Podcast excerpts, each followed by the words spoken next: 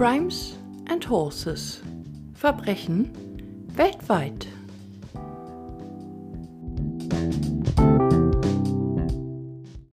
Ihr Lieben, herzlich willkommen zu der vierten Folge meines Podcasts Crimes and Horses. Mein Name ist Katja und bei mir hört ihr von wahren Verbrechen aus aller Welt. Ich bin selbst Fan von True Crime Podcasts und auch True Crime Dokus oder Sendungen wie zum Beispiel Medical Detectives. Damit fing bei mir übrigens alles an. Da ich dadurch bereits etliche bekannte Fälle kenne, wähle ich für meinen Podcast immer Verbrechen aus, die nicht schon in etlichen Podcasts liefen. Im Hauptteil erzähle ich also über einen Fall und im zweiten Teil des Podcasts rede ich immer über mein zweites Lieblingsthema. Das sind Pferde. Ihr bekommt entweder einen kleinen Fun Fact oder eine kleine Geschichte. Wobei ich es immer so erzähle, dass auch Nicht-Pferdemenschen verstehen, worüber ich rede. Heute nehme ich es mal voraus. In diesem Podcast geht es später um mich und meine Pferde. Aber jetzt kommen wir erstmal zum heutigen Fall. Als sie sich treffen und ihre Mordserie beginnt, haben Lawrence und Roy bereits eine kriminelle Karriere hinter sich. Aber was darauf noch folgen sollte, war beispiellos. Lawrence kommt 1940 in Pittsburgh in Pennsylvania zur Welt. Seine leiblichen Eltern wollen keine Kinder und gaben ihn in ein Waisenhaus. Kurz nach seiner Geburt wird er von Herrn und Frau Bitteker adoptiert. So wird aus ihm Lawrence Sigmund Bitteker. Sein Adoptivvater George Bitteker arbeitete in der Luftfahrtindustrie. Aus diesem Grund zog die Familie öfters um, von Pennsylvania nach Florida, von dort aus nach Ohio, um letztendlich in Kalifornien zu landen. Lawrence hat einen nachgewiesenen Intelligenzquotienten von 138. Das bedeutet, er ist hochbegabt. Intelligenz ist übrigens keine frei erlernbare Fähigkeit, sie kann aber durch regelmäßiges Gehirntraining, wie zum Beispiel in der Schule, gesteigert werden. Die wichtigste Phase ist im Kindesalter und nimmt mit zunehmendem Alter ab. Der normale Intelligenzquotient, auch IQ genannt, liegt zwischen 85 und 115. In Deutschland liegt der Durchschnitts-IQ übrigens bei 100, während er in den USA bei 98 liegt. Ein Mensch mit geringerem Bildungsstand muss übrigens nicht weniger intelligent sein, hingegen ist ein Mensch intelligenter, der die gleiche Bildung mit viel weniger Aufwand erreichen kann. So, ich bin ein bisschen abgeschweift. Es geht weiter mit dem Fall. Trotz seiner Hochbegabung verließ Lawrence mit 17 Jahren freiwillig die Schule. Bis dahin wurde er wegen kleinen Delikten wie Ladendiebstahls verhaftet und besaß bereits ein geringfügiges Strafregister. Kurz nach seinem Abgang von der Schule wurde er wegen Autodiebstahl, Zechprellerei und Flucht vor der Polizei in Kalifornien inhaftiert, bis er 18 war. Bei seiner Freilassung musste er feststellen, dass seine Adoptiveltern ihn verstoßen hatten und in einen anderen Staat gezogen waren. Er würde sie nie wiedersehen. Wenige Tage nach seiner Freilassung wurde er bereits wieder verhaftet. Diesmal vom FBI in Louisiana wegen des Transports eines gestohlenen Autos zwischen mehreren Staaten. Er wurde zu eineinhalb Jahren Haft verurteilt. Anfangs saß er in einer Erziehungsanstalt in Oklahoma. Aufgrund seines Verhaltens kam er jedoch in ein medizinisches Zentrum in Missouri. Nach sechs Monaten Haft wurde er freigelassen. Dezember 1960 ging es weiter mit einer Verhaftung in Los Angeles und im Mai 1961 wurde er zu ein bis 15 Jahren in einem Staatsgefängnis verurteilt. Eine psychiatrische Untersuchung ergab, dass Bittiker paranoid und ein Borderline-Psychotiker ist und die Kontrolle über seine Impulse fast nicht beherrschen kann. Der Psychiater beschrieb ihn als äußerst manipulativ und mit beträchtlich verborgener Feindseligkeit. Trotz dieser Erkenntnisse wurde er 1963 vorzeitig auf Bewährung freigelassen. An dieser Stelle mache ich mal einen kleinen Exkurs. Wenn jemand paranoid ist, hat er eine psychische Störung, in deren Mittelpunkt Wahnbildungen stehen. Er nimmt seine Umgebung nur noch verzerrt, angsterfüllt und feindselig gegenüber seiner Person wahr. Die Folgen sind von Mensch zu Mensch unterschiedlich, von ängstlichem oder aggressivem Misstrauen bis hin zur Überzeugung, dass andere sich dir gegenüber verschworen haben, ist die Bandbreite riesig. Eine Borderline-Störung wirkt sich ebenfalls bei jeder Person anders aus. Ganz grob gesagt ist Borderline eine schwere psychische Störung, bei der der Erkrankte unter intensiven und unkontrollierbaren Emotionen leidet. Starke Stimmungsschwankungen und heftige Wutausbrüche gehören dazu. In welchem Ausmaß beides bei Bitteke auftrat, dazu fand ich leider keine näheren Angaben. Zwei Monate nach seiner letzten Entlassung wurde er wegen Verstoßes gegen die Bewährungsauflagen und des Verdachts auf Raubüberfall aufgegriffen und erneut im Oktober 1964. Während seiner Haft wurde er wieder mal einer psychiatrischen Untersuchung unterzogen und als Grenzpsychopath eingestuft. Eine höchst manipulative Person, die die Konsequenzen seiner Handlungen nicht anerkennen konnte. Bittiker wurden antipsychotische Medikamente verschrieben, aber ein Jahr später wurde er wieder in die Gesellschaft entlassen. Danach gab es wegen Diebstahls und nochmal wegen Einbruchs eine weitere Verurteilung. Insgesamt saß Bittiker noch bis 1974. Der gute Mann war also bis dahin fast sein ganzes Leben im Knast. Er wurde erneut verhaftet bei dem Versuch, einen Supermarktangestellten auf dem Parkplatz des Geschäfts zu erstechen. Bitteker hatte ein Steak in seine Hose gestopft und der Angestellte war ihm nach draußen gefolgt und versuchte ihn aufzuhalten. Der Mann überlebte den Stich in seine Brust nur knapp und Bitteker wurde wegen Körperverletzung mit einer tödlichen Waffe verurteilt. Im Gefängnis der kalifornischen Männerkolonie in San Luis Obispo lernt er Roy Norris kennen. Vor seinem Prozess wurde in dem Staatsgefängnis eine weitere psychiatrische Untersuchung durchgeführt.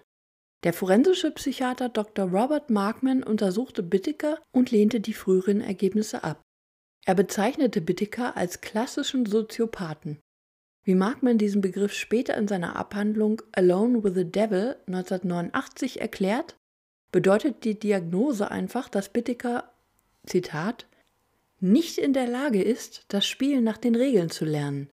Er würde niemals aus Erfahrung lernen und er würde einfach weiter mit dem Kopf gegen die Barrieren akzeptablen Verhaltens stoßen.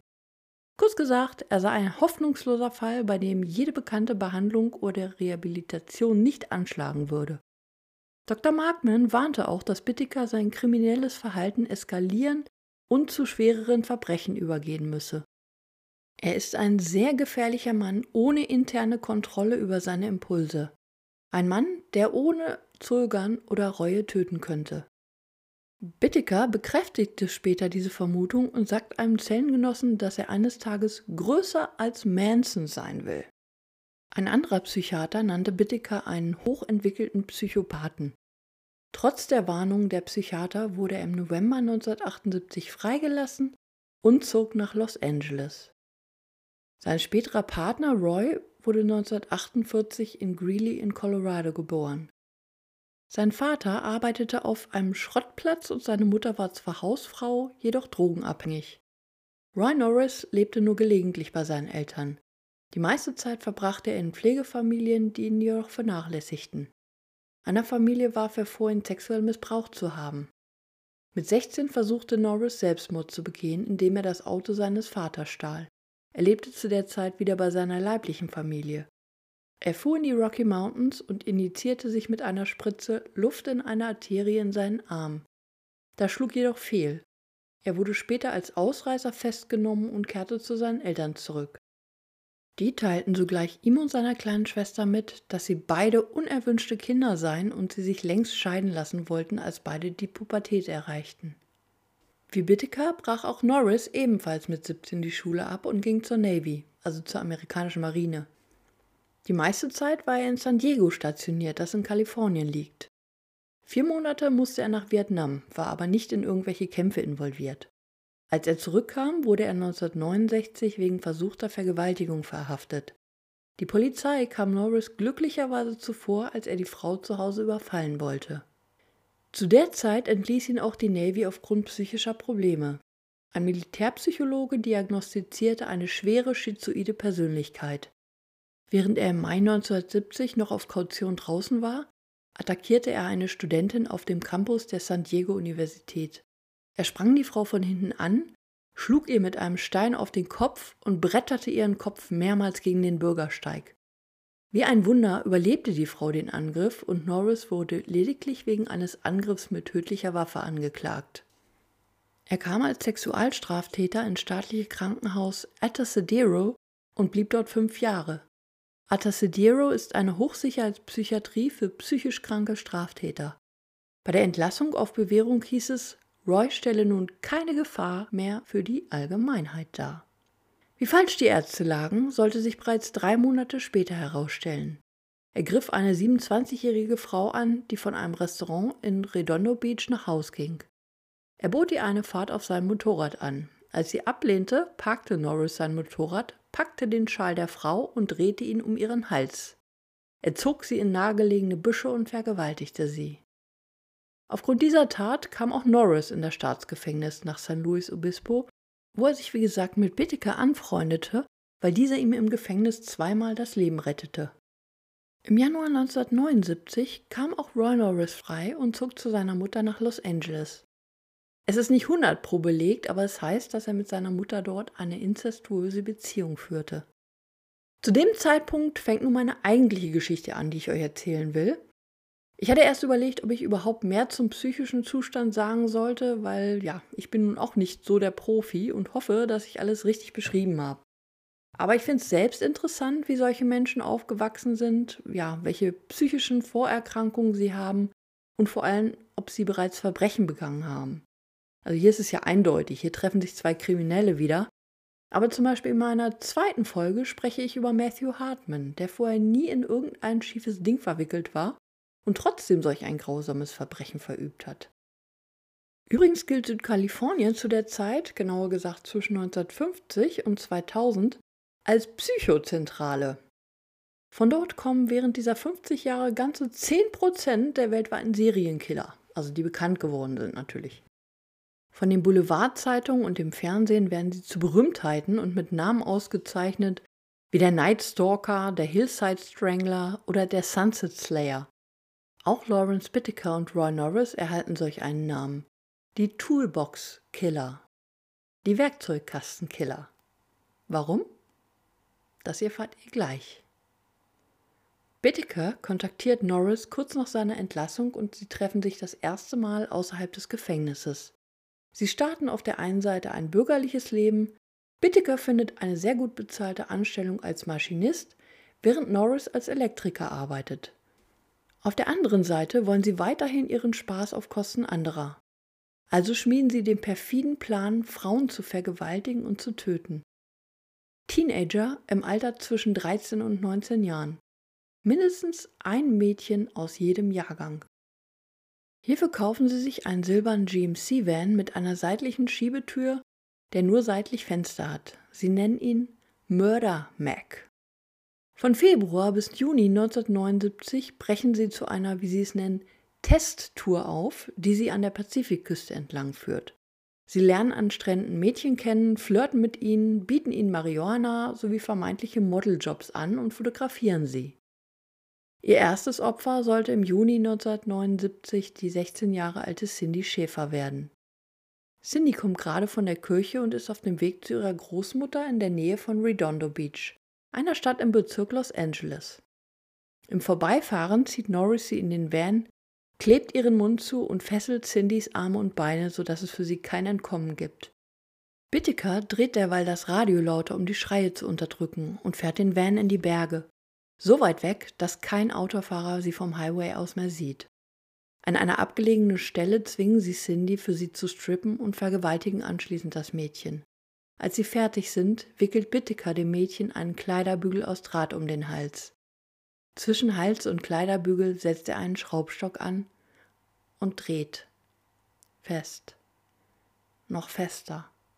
Cindy wehrt sich in ihrem Todeskampf. Aber gegen Bittiker hat sie keine Chance. Er hört erst auf, als er merkt, dass sie sich nicht mehr bewegt. Das tote Mädchen wickeln sie in einen Duschvorhang und schmeißen sie wie Müll aus dem Auto in eine nahegelegene Schlucht. Nur zwei Wochen später steigt die 18-jährige Anhalterin Andrea Joy Hall in ihren Van, nachdem sie ihr kühle Getränke anbieten. Als Bittiker wieder das Radio lauter dreht, überwältigt sein Kumpel das Mädchen, fesselt sie und klebt ihr ebenfalls die Lippen zu. Mit ihr fahren sie in die abgelegenen San Gabriel Berge. Nachdem beide Männer sie vergewaltigen, sticht Bittiker ihr einen Eispickel in beide Ohren, erdrosselt das sterbende Mädchen und wirft es von einer Klippe. Anfang September, nur drei Monate nach ihrem ersten Mord, fahren die beiden Männer wieder umher und treffen zufällig an einer Bushaltestelle bei Hermosa Beach auf zwei junge Mädchen. Die Mädchen sind als Anhalter unterwegs und machen dort nur eine kleine Pause. Sie fragen sie, ob sie mitfahren wollen. Ohne auch nur im geringsten zu ahnen, was sie erwartet, steigen die 15-jährige Jackie Gilliam und die erst 13-jährige Leah Lamb in den Van. Norris bietet ihnen Marihuana an, das sie dankend annehmen. Sie werden erst misstrauisch, als sie merken, dass Bittiker plötzlich vom Highway abfährt und an einem abgelegenen Tennisplatz anhält. Angeblich sei Bittiker übel, sagt er. Als der Van steht, will Leah schnell durch die Hintertür des Vans raus, aber Norris ist schneller, greift nach seinem Baseballschläger und zieht die Mädchen damit ein über den Kopf. Jetzt wehrt auch Jackie sich, und eine Rauferei zwischen den Mädchen und Norris fängt an. Doch Bittiker kommt ihm vom Fahrersitz auch schnell zu Hilfe. Jackie und Lea haben gegen die beiden starken Männer keine Chance. Norris legt sie in Fesseln und alle vier fahren in eine abgelegene Gegend in den St. Gabriel Bergen. Was die Mädchen dort erwartet, ist unvorstellbar. Zwei Tage lang Quälereien und Vergewaltigungen. Die Männer schänden und traktieren sie mit Drahtbügeln und einer Zange. Bittiker foltert Jackie, indem er mit einem Eispickel in ihre Brüste sticht und mit einer Schraubstockzange einen Teil einer Brustwarze abreißt. Sie machen von dem Ganzen sogar noch eine Tonbandaufnahme, um sich später wieder an dem Leid erfreuen zu können. Die Tortur kommt zu ihrem Höhepunkt, als Bittiker der 15-Jährigen mit einem Eispickel nacheinander in beide Ohren sticht. Zur Verwunderung der beiden Männer stirbt das Mädchen nicht sofort. Und so würgen sie es abwechselnd letztendlich zu Tode. Die 13-jährige Lea sieht alles mit an. Um sie kümmern sich die beiden Mörder danach. Während Bittika sie wirkt, schlägt Norris ihr mit einem Vorschlaghammer siebenmal auf den Kopf. Die toten Mädchen werfen sie über eine Klippe. Der Eispickel steckt noch immer in Jackies Kopf. Ganze vier Wochen später kidnappen sie Robin Robeck und zwingen sie in ihren Van. Auch sie wird vergewaltigt, hat jedoch riesiges Glück, kann entkommen und geht zur Polizei. Robin kann ihre Vergewaltiger jedoch leider nicht zweifelsfrei identifizieren. Ein Monat später kidnappen sie ein weiteres Mädchen, die 16-jährige Shirley Lynette Ledford. Anstatt mit ihr zu der Stelle auf dem Berg zu fahren, zu dem sie bei ihren anderen Taten immer fuhren, fahren sie mit Lynette durch Los Angeles. Während Norris am Steuer sitzt, sticht sein Kumpel auf sie ein, quält sie mit der Zange, vergewaltigt sie und schlägt mit einem Hammer auf sie ein. Kurz nachdem Norris und Bittiker die Plätze tauschen, schaltet Bittiker ein Tonbandgerät an. Darauf ist zu hören, wie Norris immer und immer wieder mit einem Vorschlaghammer auf sie einschlägt, während er sie auffordert, ja nicht aufzuhören zu schreien. Er will, dass sie sich die Seele aus dem Leib schreit. Insgesamt wird sie 25 Mal auf denselben Ellenbogen geschlagen. Als die Männer nach zwei Stunden genug von dem Mädchen haben, nimmt Norris sich wieder einen Drahtbügel, legt ihn um ihren Hals und dreht so lange mit der Zange an dem Draht, bis das Mädchen tot ist. Anstatt auch sie über eine Klippe zu stürzen, schmeißen sie sie auf einen öffentlichen Rasen in Hermosa Beach. Sie wollen sehen, wie die Reaktion in den lokalen Nachrichten aussieht. Die Leiche wird am nächsten Tag von einem Jogger gefunden. Die Autopsie ergibt ein ausgedehntes Trauma mit stumpfer Gewalt an Gesicht, Kopf, Brüsten und dem linken Ellenbogen. Ihre Genitalien und ihr Rektum sind zerrissen was später darauf zurückgeführt werden kann, dass Bittiker eine Zange in ihren Körper eingeführt hatte. Außerdem weist ihre linke Hand eine Stichwunde auf und ein Finger an der rechten Hand wurde aufgeschlitzt. Ryan Norris will sich mit den Taten brüsten und erzählt seinem ehemaligen Mitgefangenen Joseph Jackson von den Morden. Der glaubt erstmal, Roy spinnt nur rum und erzählt nur irgendeine Grütze, um sich wichtig zu machen. Als jedoch die Leiche ihres letzten Opfers gefunden wird und es in den lokalen Nachrichten öffentlich wird, bekommt Jackson das mit, ruft sofort seinen Anwalt an und fährt mit ihm zur Los Angeles Polizeistation. Robin Roback, das vergewaltigte Mädchen, das entkommen konnte, identifiziert daraufhin Norris und Bittiker anhand gezeigter Fotos bei der Polizei. Kurz darauf werden die beiden im November 1979 verhaftet. Bei der Gegenüberstellung ist Robin jedoch nicht in der Lage, beide Kriminelle zweifelsfrei zu identifizieren. Aus dem Grund werden sie in Robecks Fall auch nur aufgrund Verstoßes gegen Bewährungsauflagen wegen Drogenmissbrauchs festgenommen. Bei der Durchsuchung des Van jedoch findet die Polizei einen Vorschlaghammer und fast 500 Fotos von jungen Mädchen. Die meisten Bilder wurden ohne Zustimmung der Mädchen aufgenommen. Auf den Fotos zu sehen sind auch die fünf Opfer und weitere 19 Frauen, die bis heute als vermisst gelten. Außerdem findet die Polizei Tonbänder, auf denen die Schreie der Opfer und Geräusche der Folterungen und Vergewaltigungen zu hören sind. Ebenfalls werden private Dinge einiger getöteter Mädchen im Van und in Norris Wohnung gefunden. Im Februar 1980 führt Norris die Polizei zu flachen Gräbern in der Sandy Marsh-Schlucht und in den San Gabriel-Bergen. Beides liegt in der Nähe von Los Angeles. Dort werden Skelettreste der 13-jährigen Leah Lamb und der 15-jährigen Jackie Gilliam geborgen. Die Knochen sind über eine große Fläche verteilt. Ein Eispickel steckt noch immer in Jackies Schädel. Die Überreste der beiden Mädchen weisen etliche Spuren grausamer Misshandlung auf. Die Leichen von Schäfer und Hall werden nie gefunden. Bittiker wird vom berühmten FBI-Spezialagenten John Douglas verhört. Der wird von ihm als die beunruhigendste Person beschrieben, für die er jemals ein kriminelles Profil erstellt hat. Während des Verhörs zeigt Bittiker absolut keine Reue und lacht sogar beim Anblick von Fotos der zugerichteten Opfer. Er meint nur, Norris hätte ihm von den Morden erzählt, nachdem sie von der Polizei gefangen genommen wurden. Die Jury im Gericht glaubt ihm nicht. Norris hingegen legt ein umfangreiches Geständnis ab. Im Prozess werden sie angeklagt wegen fünffachen Mordes, Kidnappings, gewaltsamer Vergewaltigung, sexueller Perversion und krimineller Verschwörung. Letztendlich wird Lawrence Bitticker aufgrund Vergewaltigung, Folter, Kidnappings und Mordes am 24. März 1981 zum Tode verurteilt. Alternativ verhängt der Richter eine Haftstrafe von 199 Jahren und vier Monaten. Dieses Urteil käme jedoch nur zum Tragen, wenn das Todesurteil jemals in eine lebenslange Haftstrafe umgewandelt wird. Ein erster Hinrichtungstermin wird auf den 29. Dezember 1989 festgelegt. Nach einer Berufung von Bittiker wird die Hinrichtung vom obersten Gerichtshof der USA auf den 23. Juli 1991 verlegt. Nach einer erneuten Berufung erhält er am 9. Juli 1991 schließlich einen zweiten Hinrichtungsaufschub. Norris wird zu einer 45-jährigen Haftstrafe verurteilt und nur vor der Todesstrafe verschont, weil er gegen Bitteker aussagt.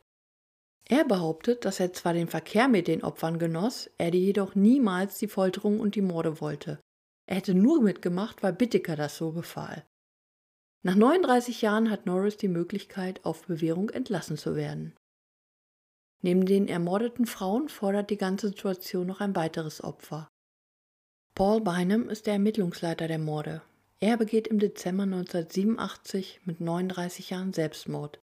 In seinem Abschiedsbrief verweist er auf die beiden Mörder und seine Angst, sie könnten irgendwann aus dem Gefängnis entlassen werden.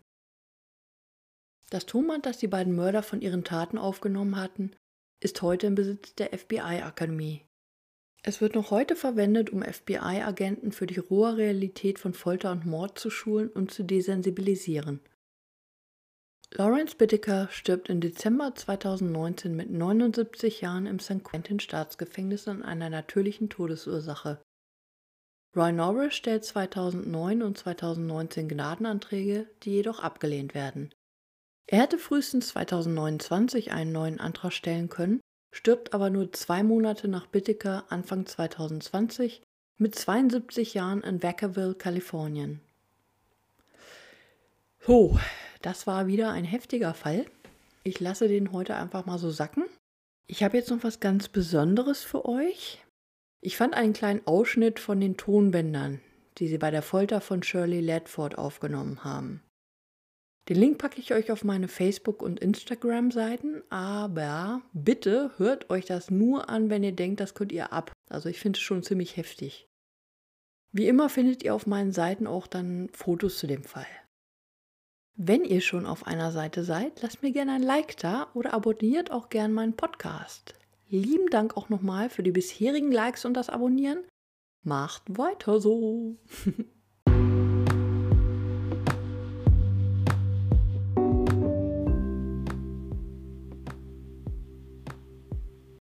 Ich dachte mir, heute erzähle ich euch in meinem zweiten Teil mal ein bisschen über mich selbst.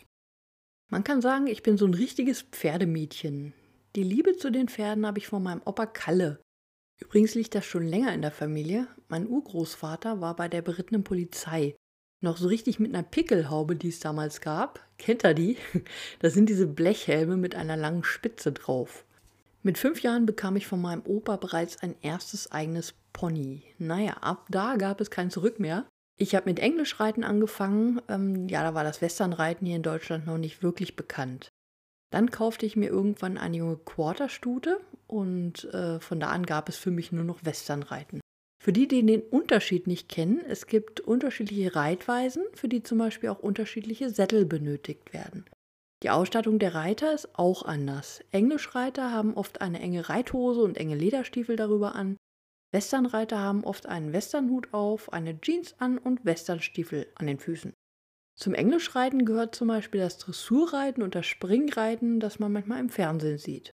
Und beim Westernreiten gibt es die Disziplinen wie das Reining oder das Horsemanship. Aber jetzt weiter auszuführen würde den Rahmen sprengen. Heutzutage habe ich zwei Hannoveraner-Stuten, Fiona und Rubina. Dem Westernreiten bin ich natürlich immer noch treu geblieben. Fiona wird diesen Monat 24 Jahre alt und ist mittlerweile in Rente. Das heißt, wir gehen spazieren oder ich nehme sie beim Reiten als Handpferd mit. Wobei ich äh, ja leider jetzt schon fast ein Jahr nicht mehr geritten bin. Letztes Jahr hatte Rubina eine schwere Kolik mit Operation und es stand sehr schlecht um sie. Mittlerweile ist zum Glück alles überstanden. Bis ich mich aber wieder draufsetzen kann, muss ihr Rücken erstmal wieder Muskeln aufbauen. Aber das macht gar nichts, weil ich mache mit meinen Pferden auch sehr gern Bodenarbeit, Freiarbeit oder manchmal Zirkuslektionen. Ja, es gibt so viel, mit dem man sich beschäftigen kann. Das war ein kleiner Einblick in mein Pferdeleben. Auch von meinen Hotties zeige ich euch ein paar Fotos auf Facebook und Instagram. Und ja, wenn ihr Lust habt, erzählt doch mal von euch und euren Pferden, wenn ihr selbst eins habt oder wenn ihr eine Reitbeteiligung habt. Ich würde mich sehr darüber freuen. So, nun bleibt mir noch zu sagen, in zwei Wochen geht es wie gewohnt mit der nächsten Folge weiter. Und jetzt wünsche ich euch einen schönen Tag, einen schönen Abend, eine schöne Nacht und bleibt gesund. Eure Katja von Crimes and Horses.